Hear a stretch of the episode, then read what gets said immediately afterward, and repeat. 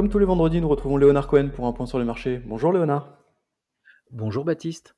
Alors cette semaine, on a vu euh, l'environnement marché qui reste un petit peu le même avec beaucoup de, craintes, notamment liées au contexte géopolitique, et du coup des marchés qui sont très averses au risque. C'est incontestable, les événements géopolitiques et les craintes d'une guerre euh, euh, plus globale ajoutent de l'incertitude à l'incertitude, et le marché n'aime pas. C'est pas tant que les investisseurs étaient positifs avant, c'est que ça a rajouté en fait de l'inquiétude à ceux qui auraient pu avoir le courage d'acheter les valorisations qui, étaient, qui restent très faibles pour certains groupes de valeurs, comme on l'a dit. Et donc, du coup, dans cette phase de publication de résultats, ça crée beaucoup de. Enfin, cette instabilité est, une réalité. Alors, on a vu tout au long de la semaine les résultats d'entreprise avec une, assez grande asymétrie entre les, les bonnes surprises qui ont eu des légers euh, rebonds sur certaines valeurs et des très grosses sanctions euh, sur plusieurs valeurs euh, qui ont déçu. C'est incontestable. Les, éventuels investisseurs qui auraient pu acheter les valorisations faibles de certains groupes de valeurs, notamment lors de ces publications de résultats, actant le ralentissement économique qui était envisagé, prévu par les banquiers centraux, qui, qui était même forcé par les banquiers centraux. Les événements géopolitiques ont fait fuir les, quelques investisseurs qui auraient pu euh, acheter à bon compte. Et donc, du coup, ça crée euh, des variations très importantes dès qu'il y a soit une petite déception, soit euh, pas de révision à la hausse des perspectives en dépit de résultats meilleurs qu'attendus. Et donc dans ce cadre-là, eh bien, une nouvelle fois, les plus sanctionnés sont toujours du côté des valeurs les plus cycliques, mais toutes ont, subi des à-coups. On l'avait vu dans le luxe.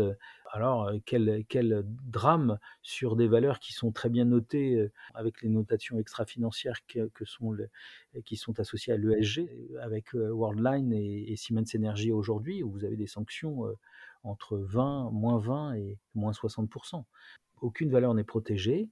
C'est la période où eh bien, écoutez, les investisseurs sont complètement absents des marchés. Donc, quand on, quand on est positionné, on est complètement inaudible. Il faut continuer de faire son travail. Il faut continuer de regarder les valorisations. Et ces achats à bon compte, entre guillemets, paieront euh, dans quelques mois parce que les potentiels restent très, très, très, très importants. Alors, vous parlez de potentiel euh, à moyen terme. Comment est-ce que vous estimez ces potentiels de rebond? Écoutez, deux choses. D'abord, premier constat, c'est que les taux d'intérêt n'ont pas protégé, puisqu'on a atteint un pic de, sur les taux d'intérêt 10 euh, ans euh, il y a à peine deux jours. Donc le flight to quality mmh ne rapporte pas aux classes d'actifs euh, qui auraient pu servir d'amortisseur.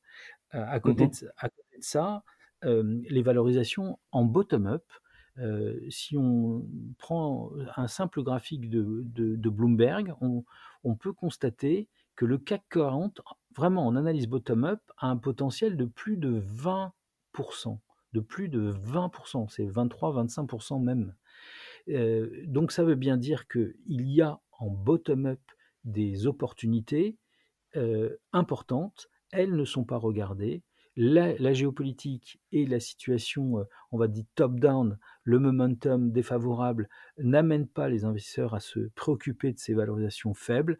Écoutez, il faut avoir le courage de ces épignons et, avoir une vision un peu plus moyen terme. Je sais que c'est difficile, je sais que les investisseurs euh, sont toujours extrêmement frileux quand on leur dit ça.